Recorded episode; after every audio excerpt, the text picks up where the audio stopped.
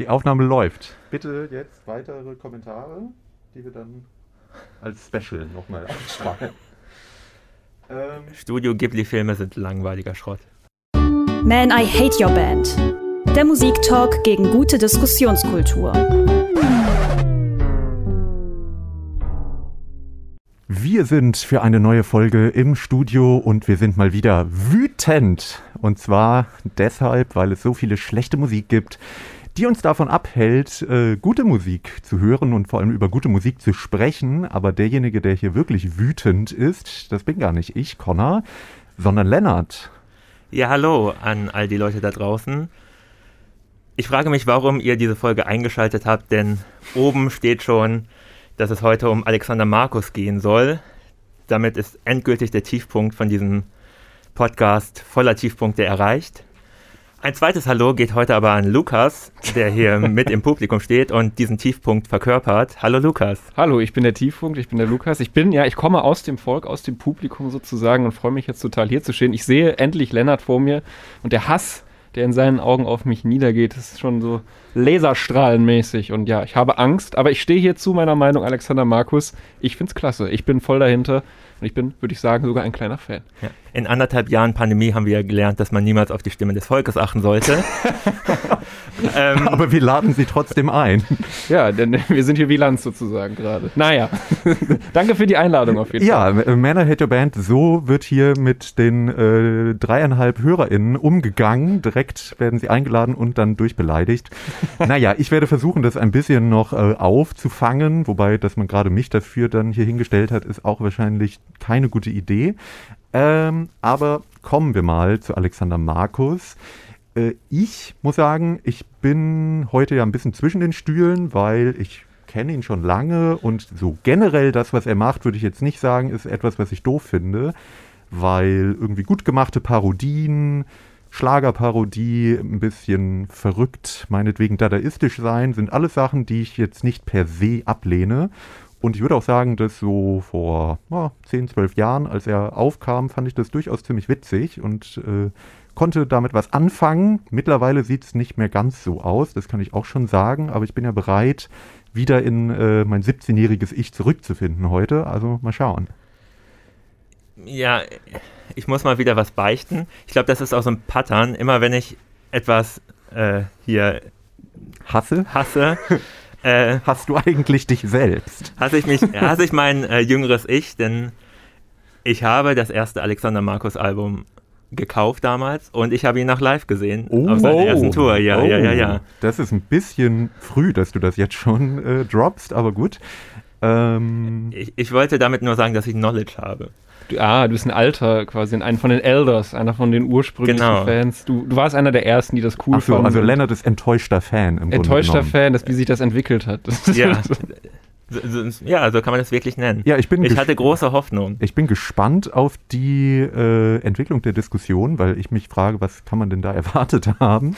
Ähm, das freut mich allerdings auch. Ja. Aber gut, ich äh, bin gespannt. Aber erstmal frage ich äh, dich, Lukas, wie, seit wann bist du überhaupt Fan? Du hast ja gerade schon gesagt, du würdest dich als Fan bezeichnen. Auf jeden Fall. Und was war so vielleicht dein, also als du den das erste Mal gehört oder wahrscheinlich ein Video gesehen hast, was war so dein erster Eindruck? Hast du direkt gedacht, boah, geil oder hat sich das so entwickelt? Ähm, ich glaube, der erste Eindruck, den jeder und jede von Alexander Markus hat, ist nicht unbedingt, boah, geil, das ist genau das, auf was ich jetzt gewartet habe, eine Mischung aus Schlager und Elektro, was sich zusammen dann Elektrolore nennt. Ich glaube, 2014 ziemlich genau war das, mit dem Release von Kristall, das, glaube ich, sein drittes Album war. Und äh, ich glaube, der erste Song, der mir gezeigt wurde, ich glaube, Alexander Markus ist sowas, das, das schickt man sich so mal zu in irgendwelchen WhatsApp-Gruppen oder über irgendwelche, was man damals halt 2014 so gehabt hat. Ich glaube, weiß man nicht, Facebook oder damals. so. Damals. Damals äh, auf dem MP3-Player, StudiVZ, genau. Und man, das, shared man einfach erstmal. So ist wie so ein Meme quasi erstmal. Ne? So ein Inside-Joke, haha, okay, der macht so Songs über so über Hundis. Das war, glaube ich, der erste Song, den ich äh, von ihm gehört habe. Und da war ich noch nicht so 100% dabei. Muss ich sagen, habe ich erstmal den Witz glaube ich, den es da zu verstehen gibt, nicht so ganz verstanden. Dann kamen Songs wie, die auf YouTube bekannt sind, in die Millionen Klicks gegangen sind, wie Papaya oder Pichi Pichi Popo. Ähm, und dann hat sich das so ein bisschen aufgebaut und dann habe ich mich ein bisschen mehr damit befasst und auch dieses erste Album, von dem du gerade gesprochen hast, Lennart, entdeckt. Und da sind schon ein paar Perlen dabei gewesen, die mir einfach in die Playlist reingerutscht sind und die auch heute immer noch wieder mal auftauchen. Ich muss sagen, ich hatte so einen kleinen Hiatus dazwischen, ne? das, also man hat das so entdeckt, hat sich stark damit auseinandergesetzt und dann war es so ein bisschen ne, im Hintergrund. Ich glaube, er hatte auch eine Pause, eine längere dazwischen, zwischen den Alben und äh, dann kam er wieder vor so ein paar Jahren, würde ich sagen, bei mir auf und ist eigentlich ein regelmäßiger Gast auf den zugegeben sehr selten gewordenen Partys, die man so feiert, aber er kommt immer wieder. Und wenn er dann aufkommt, wenn er dann in die Musikplaylist reinrutscht, ist es eigentlich immer ein Garant für gute Laune und Musik. Und ich so find, wie der Pur Hitmix. auch das, ja. Aber es ist gute Laune und es ist nicht so wie bei Pur, dass ich äh, irgendwie mich, mich so ein bisschen schämen muss, das wieder zu hören, sondern irgendwie macht es einfach Spaß. Das sagt er ja auch selbst. Und okay. ich bin da einfach dabei. Und dann wippt der Kopf und die Laune geht in den, äh, in den Dachstuhl sozusagen. Das sich nicht schämen müssen, war eigentlich schon die perfekte Überleitung in die Anklage. Oh, Wollen ja. wir den denn einfach mal zusammen hören? Sehr gerne, sehr gerne. Für mehr Shaming. Gerne. Die Anklage. Wenn du lange in einen Abgrund blickst, blickt der Abgrund auch in dich hinein. Oder um es mit den Worten Alexander Markus zu sagen, Hundi Hundi, wow wow. Der beim Bums-Techno-Label Contour gesignte King of Electrolore zieht mit seiner großen Schlagerparodieshow mittlerweile schon seit 14 Jahren durch die Mehrzweckhallen dieses Landes. Zeit genug also, um zu vergessen, dass das Wort Parodie ursprünglich mal ohne Anführungszeichen geschrieben wurde und sich darauf vorzubereiten, das Erbe DJ Bobos anzutreten. In Sachen Trash-Faktor und Absurdität wurde seine Performance eh schon lange von der Realität überholt. Hashtag Free Wendler.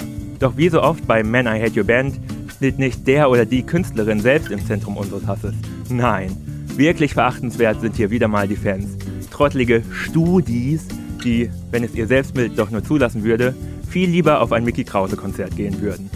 Der hat immerhin alle fünf Jahre einen neuen Witz auf Lager. Alles klar. Aha, ja, das war, darauf hatte ich mich ja eingestellt, hier so ein bisschen durchbeleidigt zu werden. Aber irgendwie, selbst wenn das mit Studis zutreffen würde, oder tut es ja auch, ähm, ich finde den, klar, die Realität ist absurd. Natürlich, das war sie aber immer schon. Ich würde sagen, da hat jetzt, äh, da wurde immer noch einer draufgesetzt. Ich finde den Mickey Krause-Vergleich, so sehr, so wenig ich auch über den weiß. Ich weiß auf jeden Fall, dass es immer sehr anzüglich alles ist und so Ballermann, Mucke eben mit, ja, keine Ahnung, den klassischen Themen, irgendwie Ficken, Saufen und äh, ich glaube, das war es eigentlich auch. Das finde ich, gibt es bei, bei Alexander Markus überhaupt nicht. Das sehe ich da gar nicht. Also dieses, äh, auch dieses irgendwie so ekelhaft sexuelle oder so, das kommt da eigentlich überhaupt nicht vor. Er hat ein paar Songs, wo es auch mal irgendwie an so, so, weiß ich nicht, an irgendwelche Frauen. Der neueste Song heißt der Heike zum Beispiel. Hat auch einen Song an Sandra schon mal, also diverse Frauen werden da auch schon mal besungen. Aber da ist jetzt nicht irgendwie sowas Ekliges wie bei Mickey Krause wahrscheinlich dabei ist. Dabei. Ja, ja, ja. Aber ich glaube, worauf Lennart hinaus wollte, ist ja, dass Alexander Markus ja schon im Grunde genommen eine Schlagerparodie ist und er ja diverse sozusagen Subgenres des Schlager parodiert. Aber die Leute, die das hören, hören das nicht, weil sie es witzig finden. Also sie finden es vielleicht auch witzig, aber es ist sozusagen die gleiche Zielgruppe, die auch das Parodierte hört. Oder habe ich dich falsch wiedergegeben, Lennart? Ich habe dir nicht wirklich zugehört. Ja, wie immer. ja, all, all, alles, was ich sagen wollte, ist, dass man sich unter dem Deckmantel der Parodie begeben kann, das, aber trotzdem einfach Schlager abfeiert. Also ich finde, man muss auch eine deutliche Trennung machen zwischen dem ersten Album von, von Alexander Markus und, und dem ganzen Rest danach. Also die Themen haben sich geändert, die Videos haben sich geändert. Ich finde, da gibt es fast keinen Schnitt zwischen diesen Sachen. Genau, äh, wenn man sich das erste Album anguckt, dann gibt es eben ein Lied über eine exotische Insel, Papaya. Und ein Lied, wie toll es doch in Deutschland ist. Und ein Lied, wie man sich in der Disco kennenlernt. Alles typische Themen für, für Schlager. Und die Texte sind eigentlich immer verdammt nah dran an einem ganz normalen Schlagertext. Und es kommt so ein, einfach so ein absurder Bruch rein und es gibt ein total trashiges Video dazu, was auch wirklich trashig aussieht. Aber alles danach, ich meine, ein Song über Hawaii Toast, das ist nicht mehr eine Parodie am Schlager, sondern das ist ganz normale Internet-Scheiß-Meme-Humor, der schon tausendmal durchdiskutiert wurde, was ich auch nicht mehr hören kann. Darf, darf Ananas auf eine Pizza drauf? Ja, wenn ich das schon höre, möchte ich irgendwie in, in die Fresse schlagen. naja, Da stimme ich dir aber zu. Das ist wirklich so, das ist keine Persönlichkeitstrade, irgendwie über Ananas zu diskutieren oder was weiß ich. Ich habe keinen Fernseher in meinem Zimmer oder wie viel kostet Milch oder so. Das ist alles so. Da, der Memes, klar, da stimme ich dir zu. Aber wo ich dir nicht zustimme, ist, dass das sich so stark geändert haben soll. Was ich auch sagen würde, erstes Album, ja, das sind wirklich sehr gute Parodien. Auch mein Lieblingssong, den wir später wahrscheinlich hier noch hören werden, 1, 2, 3, ist genau das eben. Das, was du ja, glaube ich, gerade mit diesem Ja. Nationalding ansprechen wirst. Da würde ich dir zustimmen. Das mag ich auch so daran Der Hawaii-Toast-Song, ja gut, na klar, der beschreibt da, wie man Hawaii-Toast halt macht. So, das ist dann schon der Witz. Da, da muss man jetzt nicht, äh, weiß ich nicht, große, äh, ja. Oder das angesprochene Hundi Hundi Wow Wow. Ich meine, man benutzt die ganze Zeit so ein billiges Keyboard-Sample von einem Hund und macht daraus die Melodie, singt dann Hundi Hundi Wow Wow. Aber das kann man sich ja nicht mehr als einmal anhören. Also das Problem finde ich daran, kann man schon. an vieler Musik, Humormusik ist, dass der Witz, also wenn man einen Witz einmal erzählt hat, ist er halt erzählt. Ja, du sprichst aber auf jeden Fall die, die bekanntesten Songs, glaube ich, aus diesem Ding so an und klar, das sind jetzt nicht die, da sind jetzt, es fehlt jetzt so ein bisschen dieser Fingerspitzengefühl, was du vorher angesprochen hast. Das fehlt da komplett. Aber es ja. sind nicht die einzigen Songs auf diesen Alben. Wir haben bei Glanz und Gloria einige Songs, die das auch nochmal übersteigern. Du hast dieses wahnsinnig verrückte Bela B-Feature zum Beispiel. Features, da müssen wir sowieso gleich mal drüber reden. Das ist nochmal ein ganz ja, anderes das, Thema. Das habe ich auch gesehen, aber Bela B ist bekannt dafür, dass er bei jedem Schrott als Feature mit auftritt. Bei, äh, das stimmt allerdings. Ich habe SDP. SDP, so heißen wir genau. oder bei äh, hier Connors Lieblingsband. Da wollen wir nicht drüber reden. Okay. So heißt die. Ne? ich habe mir auch, ich habe mich mir auch gewundert, warum. Außerdem ein Künstlerkollektiv. Ah, ja, Lennart. Gut. Dann ist es was ganz anderes. Dann ist es Kunst. Ähm, Bestehend aus einer Person. Genau, aber er hat auf jeden Fall freiwillig auch daran teilgenommen, dieser PLAB. Das fand ich, ja, gut, das habe ich, das habe ich mir zumindest nachgeholt. Ich hatte zumindest damit gerechnet, dass er da irgendwie Geld für bekommen hätte oder man ihn irgendwie äh, gezwungen hat oder so. Aber er scheint da irgendwie mitzumachen und auch Alexander Markus scheint irgendwie so eine Art von Standing in dieser ganzen KünstlerInnen-Szene sozusagen zu haben. Und das finde ich auch irgendwie interessant und ist auch wieder ein Argument für ihn eigentlich. Also ich habe das Gefühl, er hatte ich, mal ein Standing, was so langsam abgebaut wurde. Also als ich ihn live gesehen habe, das war, ich glaube, 2008 auf dem Melt-Festival, es ist unvorstellbar, dass er heutzutage auf dem Meld auftreten würde. Das, Aber was hast du da gefühlt, Lennart? Äh, Suff. Nee, es war einfach eine gewisse Faszination. Also es, zu dem Zeitpunkt war war Alexander Markus auch noch so eine komplett mysteriöse Figur. Es gab vielleicht maximal drei Videos. Ein unbeschriebenes Blatt. Ähm, äh, aus den wilden Zeiten des Internets, damals als das Internet noch nicht verachtenswert war. Ähm, es war vielleicht auch das erste richtig. Du willst sagen, es ist gut, es hat dir gefallen, oder? Nee, es war vielleicht schwer. auch das erste virale, deutsche virale Video auf YouTube. Ich bin mir nicht so sicher, aber nee. Papa, äh, Wahrscheinlich nicht, aber es war sehr viral vor zwölf Jahren. Ja, ja. Vor 13, 14 Jahren, ne? Ich glaube 2008. Äh, ist ja auch egal. Äh, aber es war so mysteriös, er schwamm da in dem Teich drin, hat diesen Song gesungen, der, äh, naja, schon Papaya, sehr, der sehr nah an sowas wie Agadou dran ist.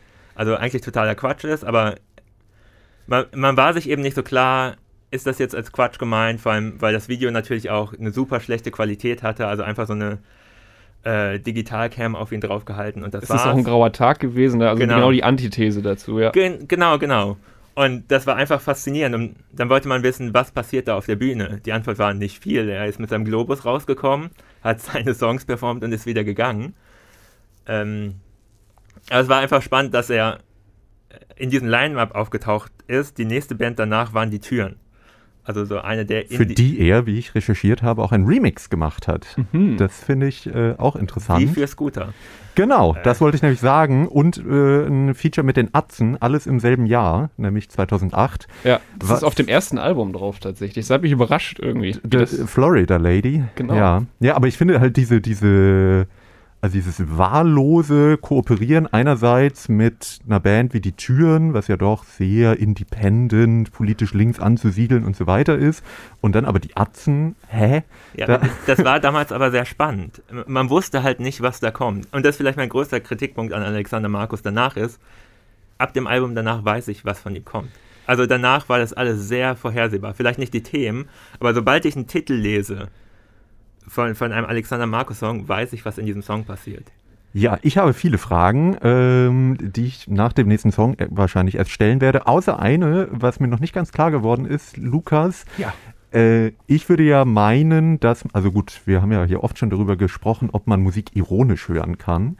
Aber bei Alexander Markus würde ich jetzt schon sagen, die meisten Leute werden es schon eben als Parodie oder als humorvoll konsumieren und nicht als Musik, wie sie andere Musik hören. Würdest du, also ist es bei dir auch so oder nicht? Das kam für mich gerade nicht so ganz rüber. Ich würde dir auf jeden Fall zustimmen, dass natürlich Leute das auch ironisch hören. Natürlich verstehe ich auch den Spaß, der dahinter steckt. Wir haben ja gerade gesagt, das erste Album ist eben eine, sozusagen ein Parodiealbum im Endeffekt und es hat sich auch nicht so wahnsinnig geändert mit der Zeit. Er hat jetzt nicht angefangen, irgendwelche ja, schwierigen Themen anzusprechen oder so. Das ist immer auf demselben Level geblieben, würde ich sagen. Da stimme ich dir zu.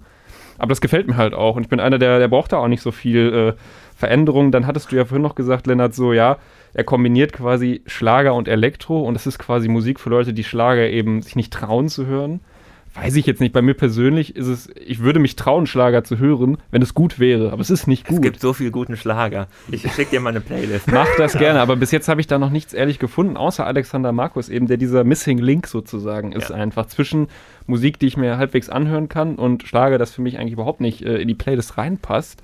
Aber und vielleicht ist das ja so, wie du sagst. Vielleicht ist es wirklich so eine Ausflucht, das zu hören. Aber ich finde, es ist ein guter Ausflucht. Also ich höre es gerne. Also ja. das finde ich interessant, weil ähm, ich würde ja sagen, man macht ja eine Parodie auf etwas, weil man ja etwas eigentlich kritisieren möchte in einer gewissen Weise. Also du parodierst ja meistens zumindest nicht Sachen, weil du es richtig geil findest. Dann wäre es ja eher eine Hommage.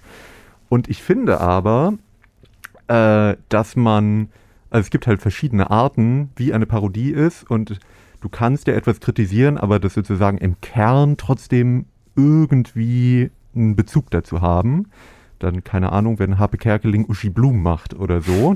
Harpe Kerkeling, ne, macht er eigentlich aktuell noch was? Ja, Schlager. Im Grunde genommen. Aber der hat ja früher tatsächlich äh, Schlagerparodien gemacht als die abgehalfterte Schlagersängerin Uschi Blum. Und ich finde, da merkt man, dass da eine gewisse Liebe zum Detail drin ist. Und ich würde bei Alexander Markus die These in den Raum werfen, dass da nicht so viel äh, Liebe da ist sondern ich, ich, würde sagen, da ist viel Liebe zur elektronischen Musik drin, denn wenn man sich ja, das die Beats schon. im Hintergrund anhört, sind die echt teilweise gut produziert. Und da ist auch immer was drin. Ich, ich habe mir Heike zum Beispiel angehört als Vorbereitung.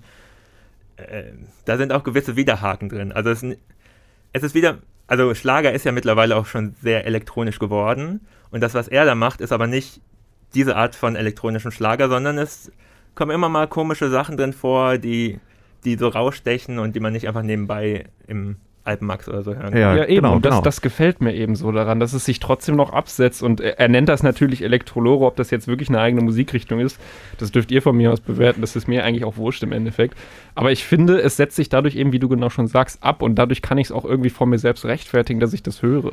Also und, schön, dass du Musik vor dir selbst rechtfertigen Nee, muss ich ja nicht, aber äh, es ist ja kein aktiver Prozess. Es aber ist kein jetzt, Guilty Pleasure. Es ist keine, so. Guilty Pleasure ist sowieso so ein komischer Begriff. Ja, das gibt's nicht. Entweder man hört was oder man hört ja. was nicht. Und ich, ah. ich, ja, doch schon. Also im, im Prinzip schon. Natürlich kannst du immer von irgendwelchen Ausreden reden, aber ich muss mich auch nicht schämen, Alexander Markus, weil der Typ selbst irgendwie so komische Dinge sagt, irgendwie, wurde ja auch schon oft diskutiert unter euch, so gewisse Bands, die man nicht mehr so hören kann wegen irgendwelchen komischen äh, Liedsängern oder so. Wobei bei Alexander Markus die Frage ist, ist er irgendwann jemals aufgetreten als Felix Rennefeld? Genau, so heißt er. Also Alexander Markus ist ja eine Kunstfigur, obwohl er das natürlich immer bestreitet, was man eben macht, wenn man eine Kunstfigur ist. Aber ich, ich habe Aber das keine, findest du doch eigentlich gut. Oder? Ja, wobei ich sagen muss, es ist eine sehr eindimensionale Kunstfigur, so wie die meisten Kunstfiguren in der Pop, sagen, Popmusik. Ja. Also David Bowies Kunstfiguren waren jetzt auch nie sonderlich Die waren nie sonderlich ausgereift. Der Trick war nur zu jedem Album einfach eine neue Kunstfigur zu man entwickeln. Muss, man muss kurz einschreien und sagen, Conrad ist gerade alle Farbe aus dem Gesicht gefallen und dann wieder reingeflogen in dieser einen Sekunde. Das ist schade, dass man das nicht visuell sehen konnte, aber jetzt habt ihr es gerade beschrieben gehört. Ja, Alexander Markus, der deutsche David Bowie. Nee, eben nicht, weil er, weil er nicht die Kunstfigur wechselt. Wechselt, sondern. Der deutsche Siggy Stardust, okay. Äh. Quasi, oder, also das ist so, als Ich will wäre, jetzt eine Überleitung nein, nein, nein, scheiß Song machen. Ach, wer will denn die Musik hören? Das, ich. Na gut. Das letzte, was ich dazu noch sagen äh, will, zu diesem Thema Kunstfigur, das ist so ein bisschen wie wenn Helge Schneider immer noch die singende Herrentorte war, die er in den 80ern war. Also sozusagen, da hat er auch Schlagerparodien gemacht und war da so semi-erfolgreich mit oder wurde, wurde damit langsam bekannt. Aber er macht das jetzt nur nicht seit 30 Jahren. Er hat halt irgendwann was anderes gemacht. Und äh, dann ist es auch spannend, sich das anzuhören. Also das ist so ein Problem, was ich mit viel deutscher Comedy habe und Alexander Markus will ich fast eher in eine Comedy-Ecke als in eine Musikecke schieben, dass da immer und immer wieder das Gleiche reproduziert wird, ohne dass da mal was Neues kommt. Ich will Connor endlich diesen Song ansagen lassen. Deswegen ja. lass, mach ich. Ich nehme das mal kurz so hin und dann. Wir hören wieder. nun im Studio gemeinsam Alexander Markus, Papaya, der nach zumindest YouTube-Klickzahlen größte Hit von ihm, ist auch schon einer der ältesten Songs auf dem Debütalbum von 2008 erschienen. Ich glaube als Single sogar schon 2007. Ähm, ja, wir hören es uns hier an. Wenn ihr den Podcast hört, gibt es natürlich eine Spotify-Playlist. Aber in diesem Fall würde ich sagen, es lohnt sich mehr noch, sich mal das Video anzugucken. Das ist, würde ich auch heute immer noch sagen, ganz witzig, nämlich das Video zu Papaya. Man, I Hate Your Band. Der größte Hit von Alexander Markus, ähm, eine Schlagerparodie, da auf dem ersten Album, das haben wir vorhin auch schon bemerkt, da ist es eigentlich noch relativ deutlich. Und ich finde, wenn ich auch, wenn ich es mir heute angucke, ist es eine ganz gut gelungene Parodie. Also eben, was Lennart vorhin auch meinte, es gibt ja wirklich so diesen Klischee-Hawaii-Schlager. Wir haben ja auch schon mal in einer Folge über die Schlagerpiloten gesprochen. Es äh, hat mir besonders gut gefallen. Und ähm, ja, Alexander Markus springt dann eben in den Ententeich bei einem grauen Tag und besingt die Insel Papaya mit einem kompletten Nonsenstext und aber einem Musik-Background, der jetzt zumindest nicht total nervt. Äh, da würde ich sagen, damals war das eine gute Sache und ich kann verstehen, wenn man das lustig findet oder äh, auch wirklich gut gemacht. Aber meine Frage, ist es nicht eigentlich so, dass er diesen Gag hundertmal wiederholt hat und bis zum heutigen Tage wiederholt? Wenn man das als, als Gag sieht, wahrscheinlich schon. Also natürlich ist Alexander Markus, kann man da jetzt genauso positiv drüber sagen, sich treu geblieben, wie äh, Musikjournalistinnen das auch gerne betiteln würden. Hat sich dementsprechend vielleicht nicht so sehr unglaublich weiterentwickelt, ist aber. Treu geblieben, 8 von 10 Punkten. genau, ist für jeden was dabei. Ja. Muss man selber wissen. Nein. Und, ähm, für Fans. Für LiebhaberInnen. Jetzt reicht's aber. So. Und äh, natürlich, ähm, klar, aber ich finde, rein musikalisch geht manches Neueres auch wunderbar nach vorne und ist nochmal ein bisschen peppiger einfach, weil das ist so ein Song, der, der seicht so in deinem Kopf dahin und lullt dich so irgendwie in so eine bestimmte Stimmung.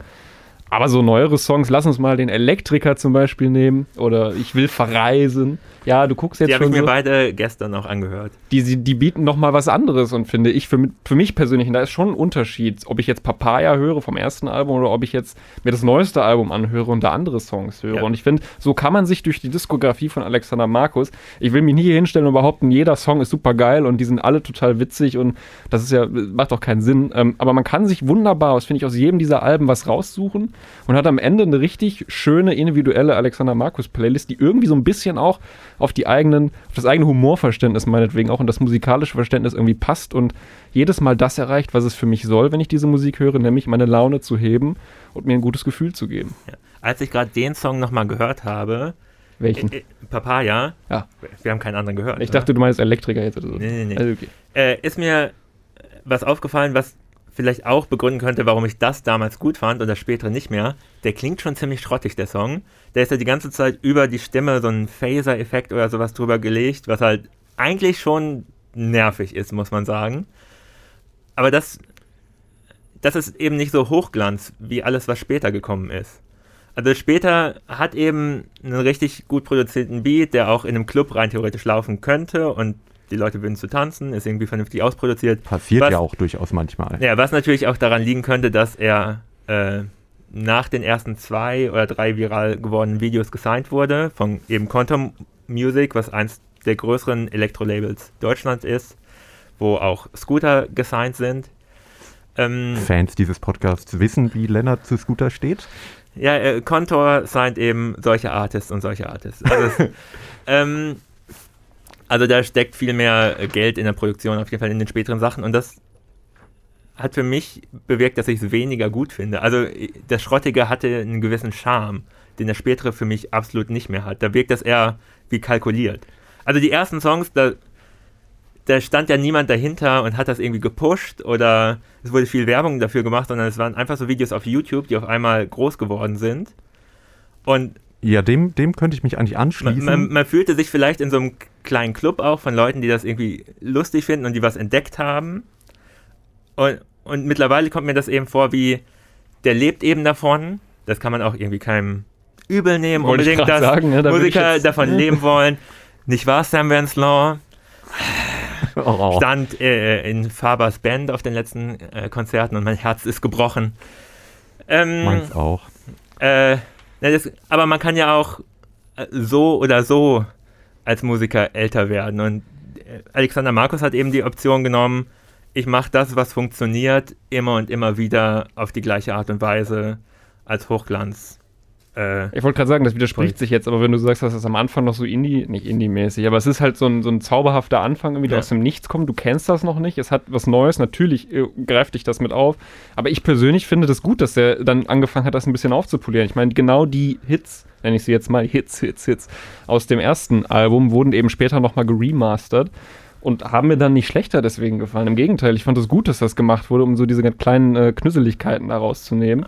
Und reihen sich dann eben, finde ich, gut ein in die neueren Songs, die auch was Neues bieten, aber gleichzeitig finde ich immer noch diesen Spaß des Anfangs eben einfach drin haben. Dieses, ja, klar, das hat alles keinen Sinn, das ist Quatschmusik natürlich, aber genau das ist der Reiz daran für viele Leute, auch für die Zitat, wie du sie genannt hast, die bescheuerten Studis. So, das, das ist ja genau das Ding, was uns, ich rede jetzt mal von uns als, als Fanbase. Als Sprachrohr. Wir als Soldaten der Liebe, ich weiß nicht, ob er seine Fans so nennt, aber ähm, eben daran gut finden, glaube ich einfach. Es ist immer noch dasselbe und es gibt immer noch Leute, die das neu entdecken und Leute, die es wie ich zum Beispiel wieder neu entdecken und dann trotzdem irgendwie davon mitgenommen werden einfach. Und das ist aber für mich so der Reiz. Ich glaube, das ist, also das sind dann irgendwie zwei Ebenen, auf denen man das hören kann. Weil ich würde ja, wenn ich das als Parodie sehe, was es meiner Meinung nach gerade bei Papaya eindeutig ist, dann kann ich das ja nicht immer, also ich finde eine Parodie, die du immer wieder wiederholst und vielleicht ein bisschen mit besseren musikalischen Mitteln oder so, die verliert halt ihren Reiz, weil du, also der Gag ist halt einmal gemacht, dann war er einmal witzig und vielleicht ist er auch zwei, dreimal noch witzig, wenn du irgendwie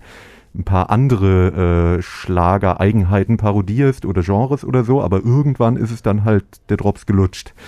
Wenn du es jetzt aber auf einer musikalischen Ebene betrachtest und sagst, das ist einfach Musik zum Spaß haben, dann kann ich es eher verstehen. Dann würde allerdings wieder so ein bisschen Lennarts Argument greifen, dass ich dann ja auch beim Original bleiben kann und einfach Schlager hören kann. Nee, finde ich eben nicht, weil, wie ich vorhin erwähnt habe, das Original mir eben gar nichts bietet und viel zu schlagerisch. Äh, ich will jetzt nicht jeden und jede hier, äh, obwohl eigentlich ist es ja Man I Hate Your Band. Ja, ich kann klar, dir jeden lass leiden. alles raus. Ja, ich finde normalen Schlager halt kacke einfach. Da kann ich null was mit anfangen. Da steht ja, aber irgendwie, warum? Das steht für alte Werte für mich. Das sind unsympathische Menschen einfach. Klar, Alexander Markus, wie er da steht, ist, ist einfach diese Antithese dazu. Und dann kann ich das feiern. Genau wie, wie du halt eben meintest. Und ich möchte mal noch einen Vergleich ziehen zu, zu Moneyboy, der ja auch am Anfang mit hier Steiger aus dem Bett und so, das war ja, also es ist ja eigentlich genau das Gleiche, was du beschrieben hast. Es ist Trash gewesen am Anfang. Mittlerweile ist es immer noch trashig, natürlich, aber es ist eben auch hochpoliert und mit, mit relativ, ja, ich will mich jetzt hier nicht noch mehr ins Abseits schieben und dann für den nächsten Podcast zu Moneyboy eingeladen werden. Aber äh, Lass alles raus. Jetzt ist, eh, jetzt, jetzt ist eh zu spät. Jetzt bin ich hier schon als Alexander Markus-Fan. Äh, Lukas Bartsch, der Moneyboy-Fan. Äh, genau. ähm, Obwohl alte Moneyboy-Interviews gucke ich auch gerne. Ja, guck. Oder seine Trap Kitchen. Ja, das ist, ist das wunderbar. hat auch seine, seine, ne, seinen Platz in der Musikwelt so. Und das ist auch nicht schlechter geworden, als es hieß, dass es jetzt neu ist und mit neuen Beats und was weiß ich, äh, hochglanzpolierten Videos und so. Es ist beides halt irgendwie cool. Es hat beides seinen Reiz für mich persönlich. Also ein Vergleich, den ich gern noch ziehen würde, ist äh, zur Band Deichkind. Die sind zwar zwei Jahre vorher mit ihrem Elektro-Hip-Hop gestartet, aber das ist eine Entwicklung, die hätte halt auch genauso schief gehen können wie die Entwicklung von Alexander Markus. Die könnten auch immer noch in Plastikmülltonnen äh, stehend oder in Mittelbeuteln gehüllt auf der Bühne stehen von einem immer kleiner werdenden Publikum, was die alten Hits irgendwie hören will oder die neuen Hits, die genauso klingen wie die alten. Aber die haben es irgendwie geschafft, aus diesem anfänglichen Hype, der ja auch nur darauf basiert hat, dass es irgendwie lustig war, was die auf der Bühne gemacht haben, äh, in eine gewisse künstlerische Richtung zu gehen. Und auch das ziemlich krass zu entwickeln, was sie da machen. Also wenn man Aufstand im Schlaraffenland das Album hört, das ist ja fast unhörbar und hat bis auf irgendwie zwei Hits nicht zu bieten, aber die haben irgendwie daran gearbeitet und auf jedem Album ist auch irgendwie was Interessantes Neues passiert und das kann ich bei Alexander Markus nicht sagen. Da ist halt null künstlerischer Wert für mich drin. Der, der, der also wie du schon gesagt hast, ja, das, das, ist irgendwie immer das, was dasselbe, es ist beständig und das finde ich zum Kotzen. Das sind ja gerade das sind ja gerade auch konservative Werte. Ich finde es gut, weil es so klingt wie alles vorher. Und ah, da, da, okay, da kann man beim Rolling Stone anfangen und darüber zu schreiben. Die finden zwar bestimmt Alexander Markus auch scheiße, weil die wollen, dass alles so klingt wie Bruce Springsteen 1975, aber ist, äh, Aber da muss ich ja jetzt doch mal ätzend. kritisch nachfragen. Lennart, findest du es nicht auch gut, wenn Tom Waits wieder ein neues Album rausbringt, was so klingt wie vor 30 Jahren? Vor 30 Jahren weiß ich gar nicht. 20. Also ich fand sein letztes Album furchtbar, wo er nur so Bluesrock drauf gemacht hat, wo ich mir gedacht habe, das hat er doch schon besser gemacht. Und zwar 40 Jahre vorher. Was soll das? Ah ja, gut, okay. Ja, vielleicht ist Alexander Markus für dich, und ich habe das äh, leider schon mal vorgreifend in der Nachricht an Connor vorher erwähnt, äh, dass Alexander Markus vielleicht so ein bisschen wie Nougat einfach ist zum Beispiel. Ne? Du, du kannst das gut reinfressen nicht. du guckst komisch, aber ja, das ist wie Nougat. Also du kannst das richtig nicht reinfressen, aber irgendwann hast du vielleicht einfach mal Bauchschmerzen davon und dann magst du es nicht mehr so und lässt eher die Finger davon. Kann halt sein, obwohl es einmal halt geil geschmeckt hat so oder geil war. Ja, ich glaube, es ist, wir bleiben, wir umkreisen doch immer wieder die, die Frage, ob eben ein Gag, den man ein, zwei Mal macht, auch nach zwölf Jahren immer noch gut ist.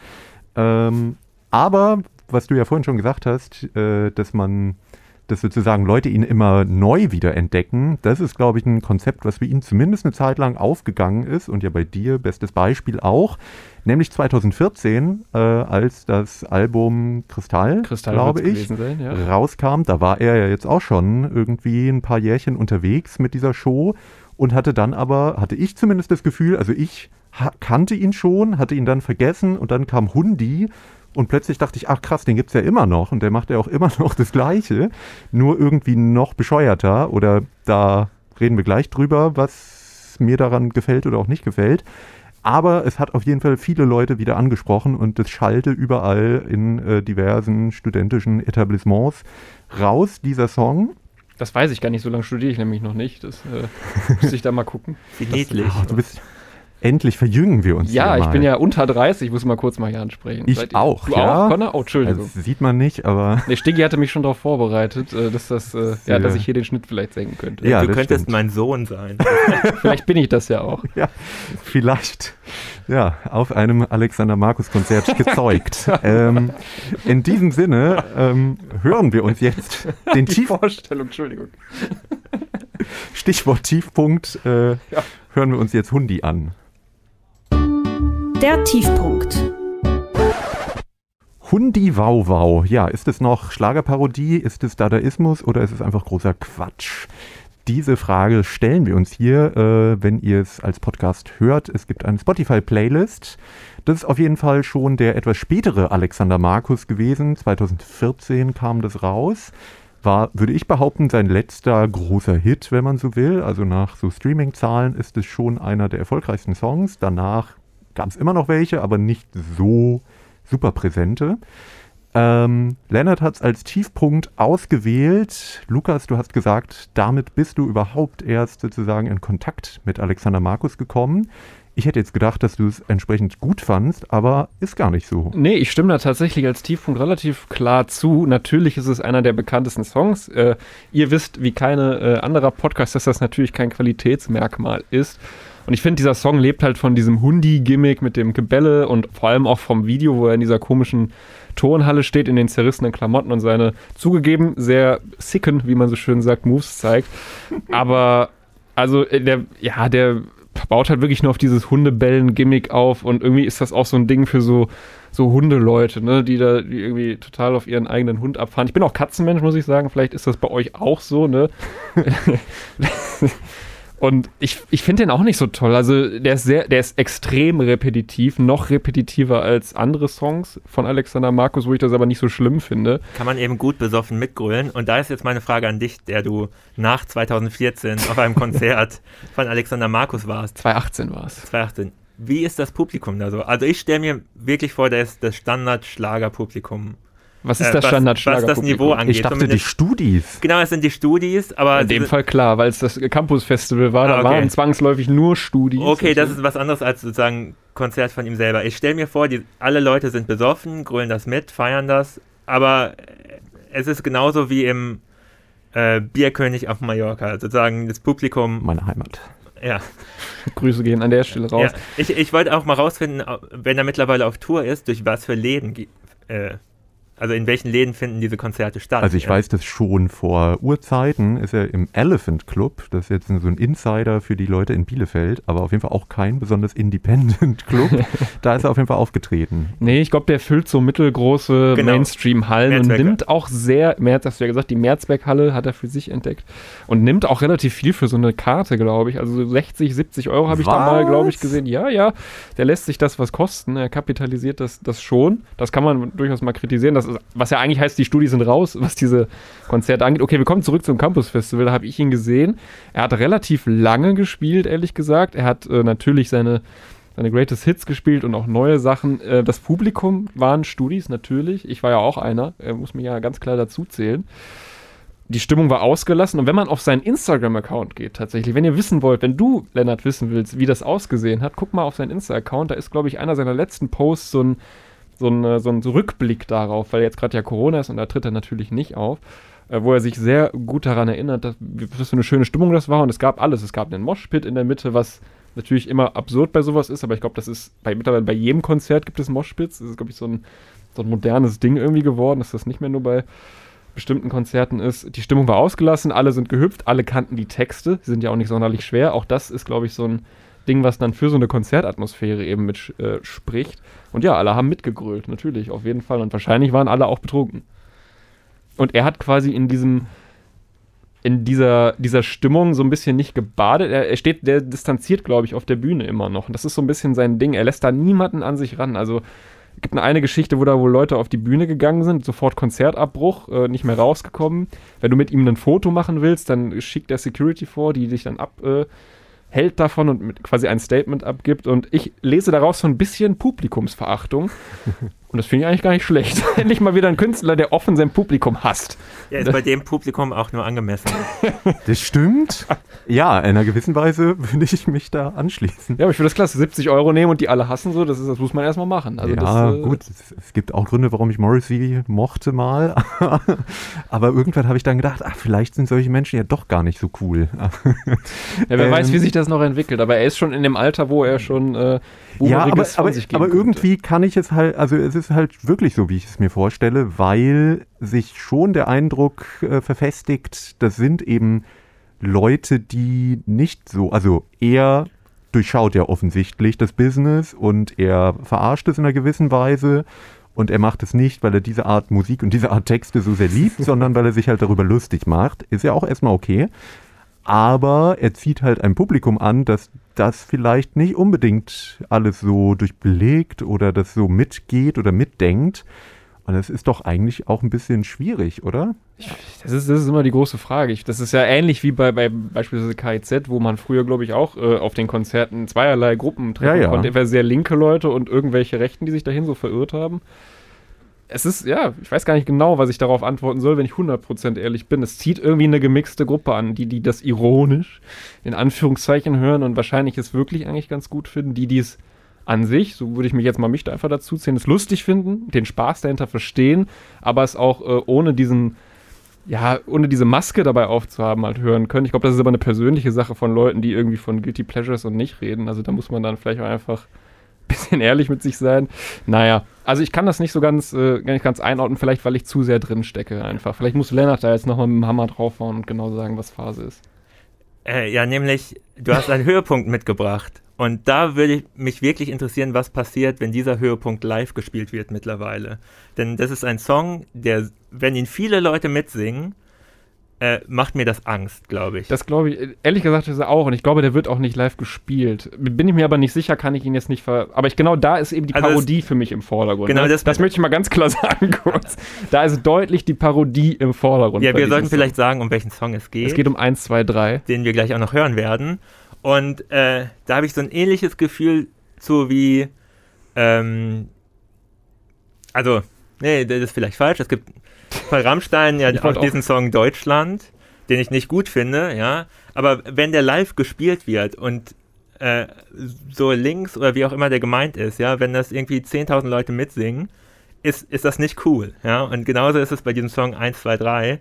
Wenn den so eine Partymeute mitsingt, äh, endlich geht's nach vorne, schwarz-rot rollt, hurra, dann glaube ich nicht, dass da alle checken gerade, dass das nicht so gemeint ist. Ja? ja, aber wie sehr kann man dem Künstler da wieder die Schuld für geben? Ne? Ich, bei Rammstein möchte ich gar nicht kommentieren. Sehe ich genauso wie du. Finde ich viel, viel äh, bedenklicher, wenn das live gespielt wird. Auch andere Songs. Bei KIZ haben wir es ja auch gerade angesprochen, gibt es auch Songs, die live einfach nicht so klar trennen können. Ne? Wo steht das jetzt genau? Aber ich finde bei dem Song halt, ist die Parodie so eindeutig eigentlich. Es wird dir so ins Gesicht geworfen. Wenn du das nicht checkst, keine Ahnung, das ist, ja, was soll man da sagen? So. Wieder mal, um auf anderthalb Jahre Pandemie zurückzukommen, viele Leute checken Sachen nicht. Ja, ja, offensichtlich. Die Leute werden immer dümmer. Offensichtlich scheint es ja ein 70 zu 30 Verhältnis zu sein, um mal in Impfquote zu reden, auch wenn das wahrscheinlich unfair ist, aber ja. Oh, das, das wird ja sogar noch ein ganz, ganz positives Weltbild zeichnen. äh, in meiner Welt. Tun wir es mal. Tun wir mal so, als wäre es das Bild. Ja. Natürlich. Aber ich weiß nicht, inwiefern kann man ihm da einen Vorwurf für machen? Vielleicht kann er es abwenden, indem er es eben nicht live spielt, weil er vielleicht selbst auch sieht, dass die Parodie da nicht so allen Leuten unbedingt klar ist. Ich würde einerseits vorschlagen, dass wir den Song jetzt mal hören, bevor wir die ganze Zeit drüber reden. Ja. Und andererseits schon mal vorweg sagen, dass ich glaube, 2008, als der Song rauskam, war es sehr eindeutig, dass das eine Parodie ist, weil es generell einfach ein Parodiealbum war. Aber wenn ich eine gesamte Karriere auf so eine Art Musik aufbaue und immer undeutlicher werde im Sinne der Parodie, wird es vielleicht schwieriger, das Ganze noch als solches wahrzunehmen weil man ja vielleicht auch einfach zu dem geworden ist, was man mal parodiert hat. Das aber nur als Disclaimer für die weitere Diskussion gleich. Wir hören jetzt Lukas Höhepunkt, nämlich 1, 2, 3. Man, I hate your band. Der Höhepunkt soll es gewesen sein. Alexander Markus 1, 2, 3, eine Parodie auf deutsch tümelnden Schlager. Vielleicht auch ein bisschen mit Hinblick auf die WM, die äh, vorher stattgefunden hatte. Ähm, ja, ich würde behaupten, sogar musikalisch mal ein Song, der jetzt nicht total nervt oder der irgendwie ein bisschen interessant ist. Weiß nicht, ob der Lennart zustimmen würde. Wie gesagt, das erste Album fand ich ja auch damals noch richtig gut und auch musikalisch so ein knarzender Bass, der ziemlich funky ist, dann so synkopierte House-Keys. Äh, äh, alles, ja, also könnte ich mir jetzt auch nicht in Dauerschleife anhören, aber es klingt so ein bisschen wie ein Aerobic-Song. ja, da könnte man äh, nämlich mal anmerken, dass äh, Alexander Markus ja vor seiner Karriere als Alexander Markus schon als Hausproduzent gearbeitet hat, nämlich unter seinem äh, Geburtsnamen Felix Rennefeld. Können wir ja mal, äh, als wir haben ja auch einen Bildungsauftrag, mal einen alten Song in die Playlist packen. Die gibt es nämlich tatsächlich selbst auf Spotify noch. Äh, seine Instrumentals, die er damals produziert hat, die, würde ich sagen, gar nicht so kacke sind. Und so ein bisschen auch das Ankündigen, was danach dann kommen wollen würde, würde ich jetzt mal rein vom Findest rein. Du? Ich finde schon, dass, also ich bin jetzt natürlich kein, selbst kein Musiker, der selbst äh, jetzt wüsste, was da jetzt alles reinfließt, um sowas aufzubauen, was klasse ist, um sein Argument zu äh, unterstützen, wenn man das vorher sagt.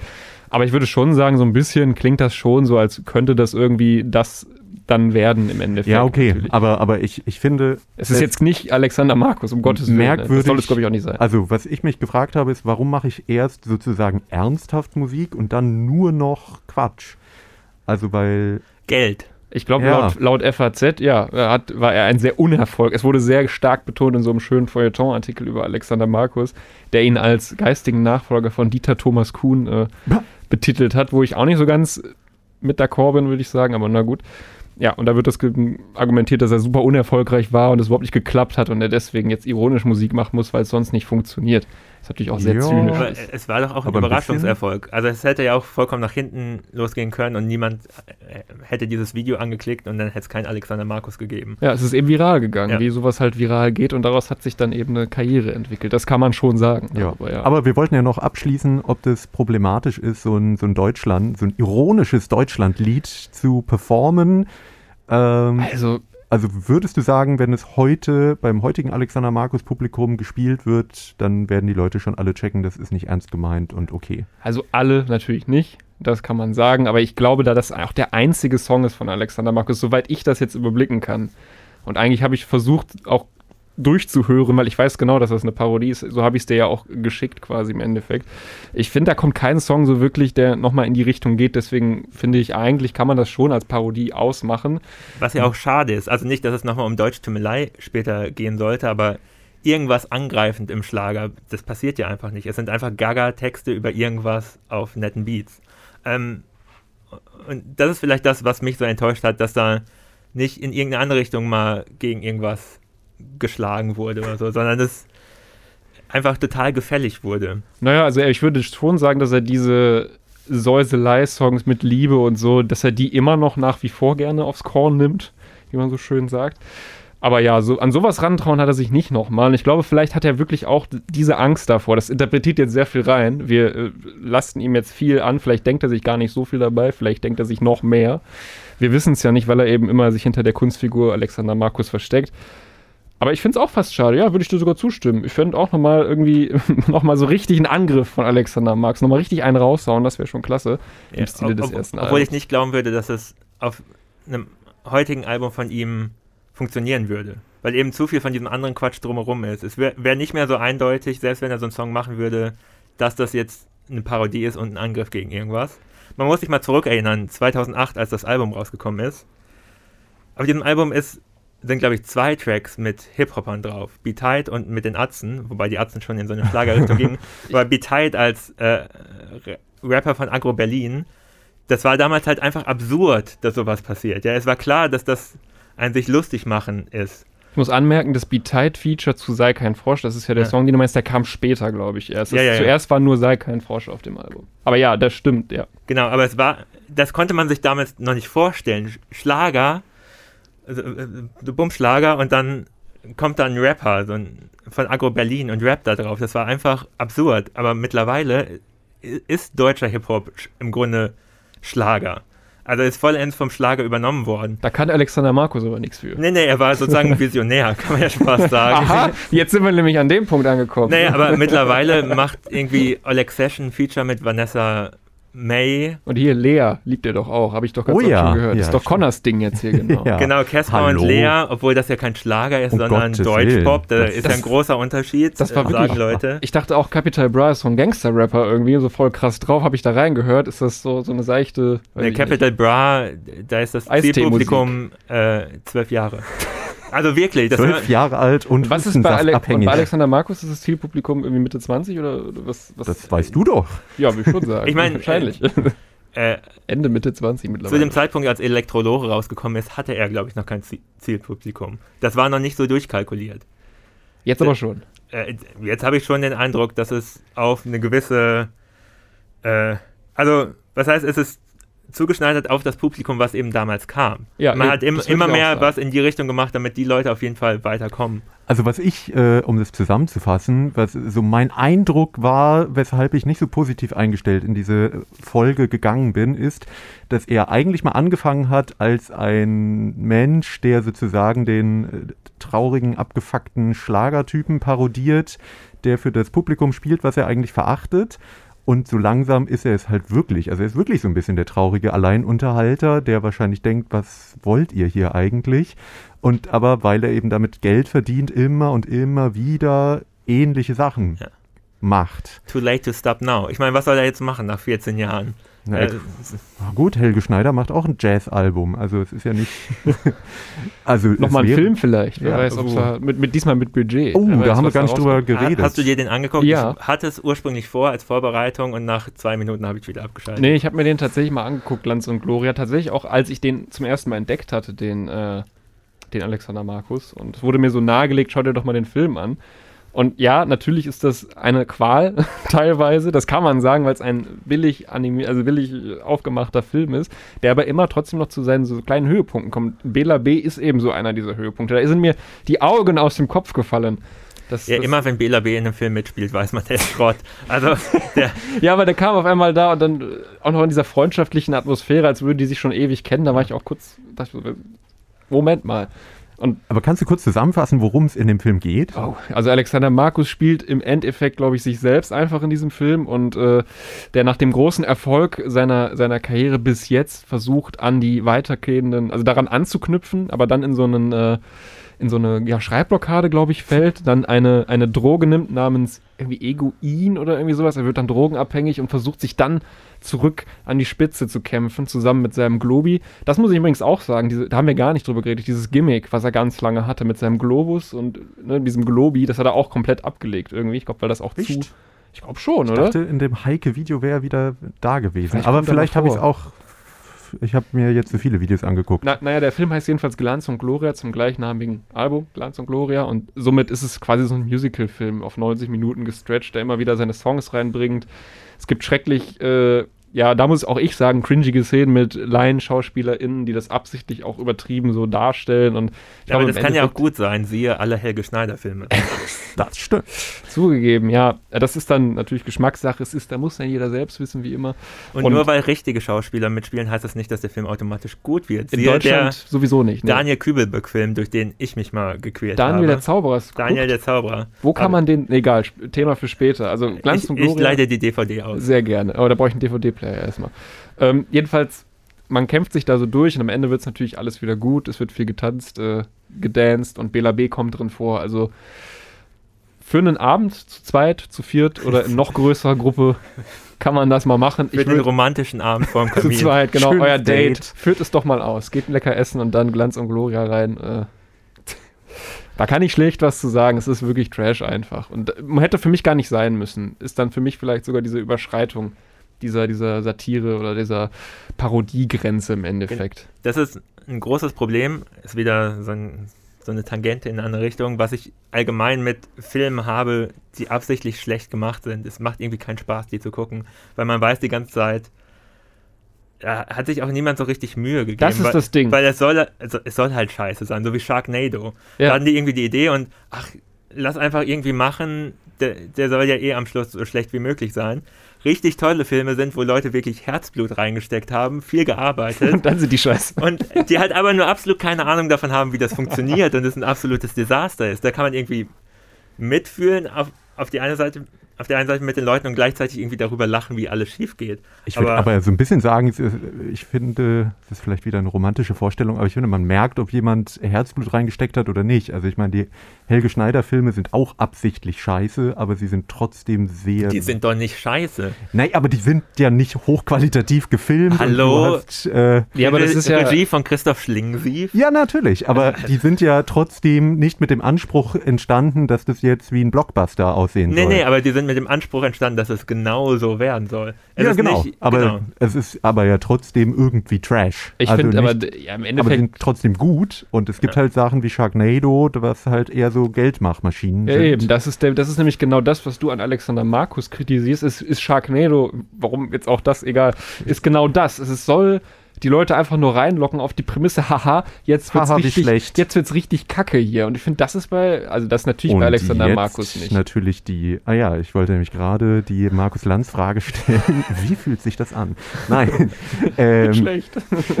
ob das nicht vielleicht auch auf die Musik von Alexander Markus heutzutage zumindest äh, zutrifft dass es nicht mehr einen wirklichen Hintersinn hat, sondern eher so ein Bad Tasting ist, wo Leute sagen, haha, lustig. Nee, eben nicht. Das meine ich ja gerade. Das ist genau mein Argument. Das ist nicht wie bei Sharknado, haha, kommt mal her. Hier kommt der verrückte Typ mit dem Botox-Lächeln so und dem Haargel und so und, und er macht, macht, Quatsch. Ja, ich bin auch gespannt. Er kommt jetzt. trotzdem, aber es ist gut gemacht einfach. Und das ist für mich immer der Unterschied. Obwohl, da muss ich sagen, die Musik ist immer gut produziert. Eben, das ist der Unterschied. Es wird sich offensichtlich. Aber da habe ich das Gefühl, die Bilder bei Sharknado sind bestimmt auch. Naja. naja nee, ich glaube nicht.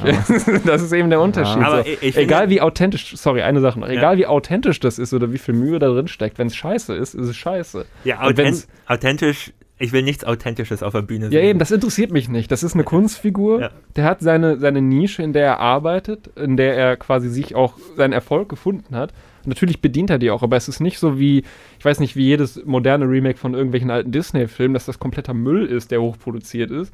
So wie König der Löwen, dich gucke ich gerade an. Den König der Löwen-Film, also da, so. da ist kein König der Löwen dahin.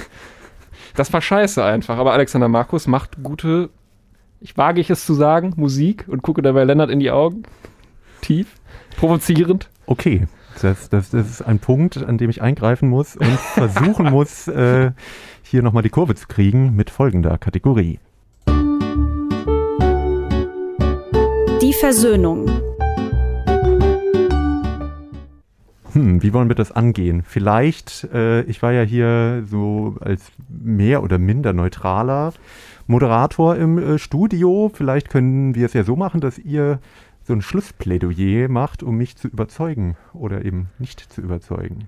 Ich würde, ich würde mal die Hand ausstrecken. Okay. Zuerst und sagen, Lennart hat definitiv recht damit, dass das erste Album, äh, dass das erste Album gut ist und vielleicht sogar auch das beste Album für sich genommen in seiner Ganzheit ist, weil es war neu, es war noch nicht irgendwie von irgendwelchen monetären Einflüssen beeinflusst, es wurde einfach so rausgehauen für keine Zielgruppe und das merkst du. Die Songs sind Parodien und es kommt gut an. Ich würde trotzdem als kleine als kleines Eingeständnis für meine Position noch sagen, dass du auf den weiterführenden Alben, nicht bei jedem als Album genommen, aber immer wieder Songs hast, die wirklich auch dazu noch passen und die man sich nicht nur musikalisch, finde ich, geben kann, weil sie gute Laune machen und irgendwie flott nach vorne gehen, sondern weil sie auch lustig sein können. Das würde ich sagen. Aber nicht alles ist gut, was er macht. Definitiv. Okay ich weiß gar nicht, Connor, warum ich dich überzeugen soll. Also du hörst eh Weil nur Schrott, warum. so funktioniert es auf jeden Fall nicht. Lennart, ich dachte, wir wären Freunde. Also ob Alexander Markus oder Bonaparte. Ist, ähm Hallo, Bonaparte haben sich nach unserer Folge aufgelöst. Ja, Wegen dir. Alexander Markus spielt nächstes Jahr alle großen Hallen Deutschlands. Vielleicht können wir das noch verhindern. Alle großen Mehrzweckhallen. Mehrzweck, ja. Lanxess Arena, das ist nicht mal eine Mehrzweckhalle. Ich war schockiert. Aber da gibt es wahrscheinlich auch einen kleinen Raum. Lennart, ne? wegen dir schäme ich mich langsam manchmal für Musik. Das hast du erreicht. Endlich. Ich hoffe, es ist umgekehrt auch so. Nein, jetzt lassen wir ihn auch mal äh, sein, sein Statement. Achso, nee. Er, er, weiß doch gar nichts. Ich weiß, die, die Musik Alexander Markus ist Statement genug.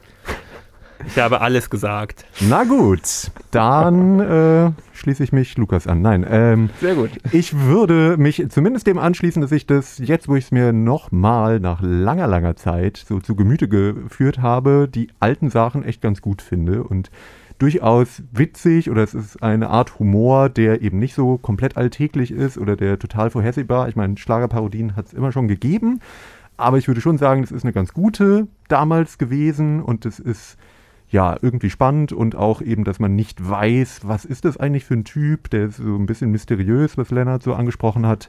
Das äh, kann ich nachvollziehen und finde es eigentlich ganz gut. Aber ich glaube, mir hätte ein oder mal maximal zwei Alben damit gereicht.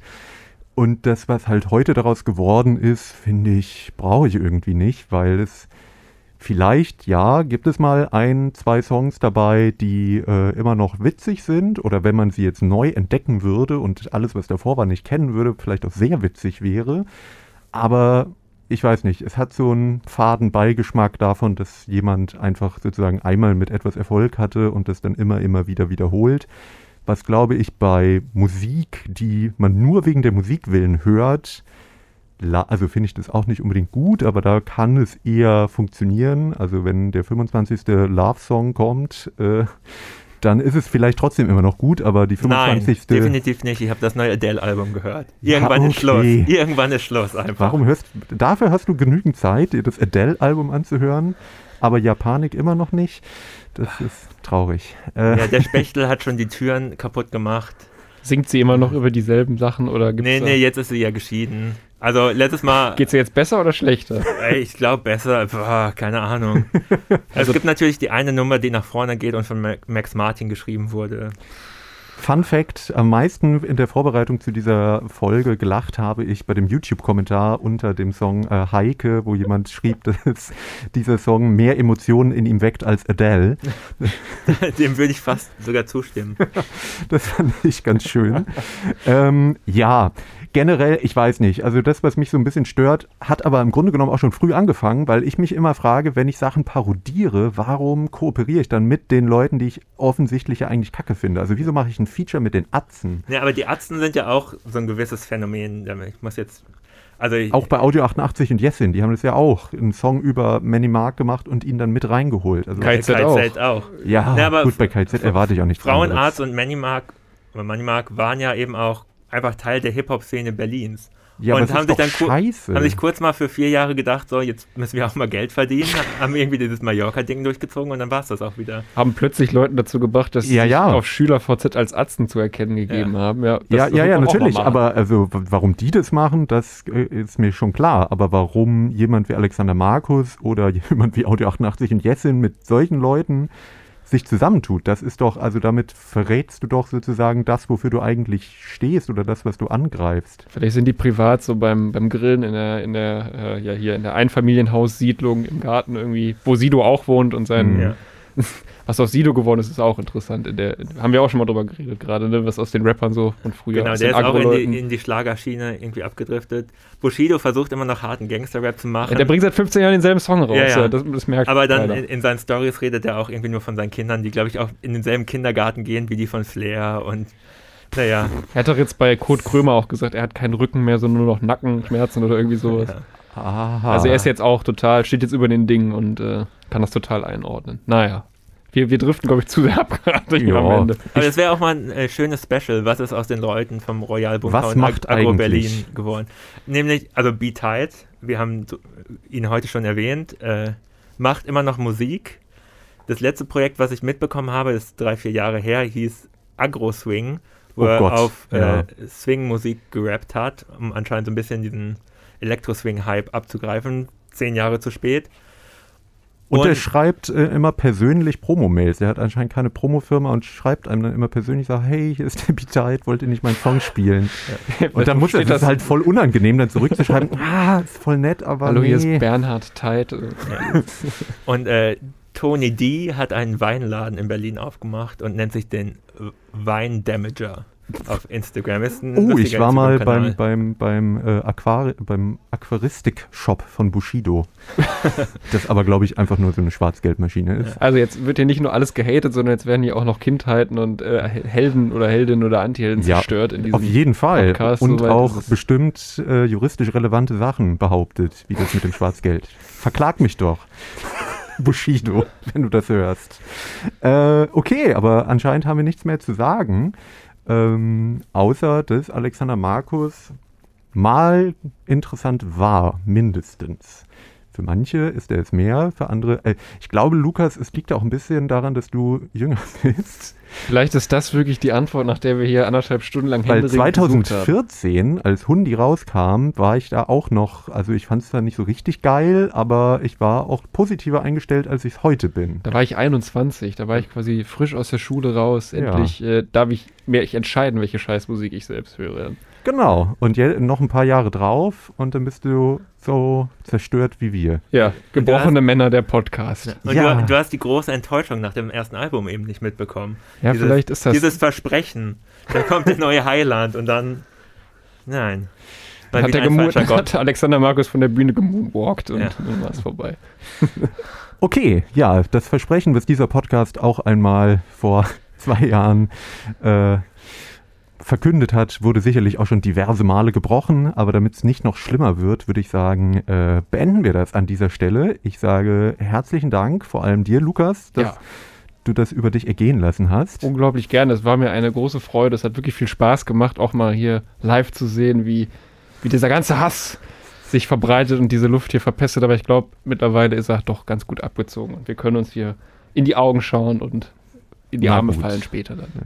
Äh, sprich für dich. Ciao. Tschüss. Ciao.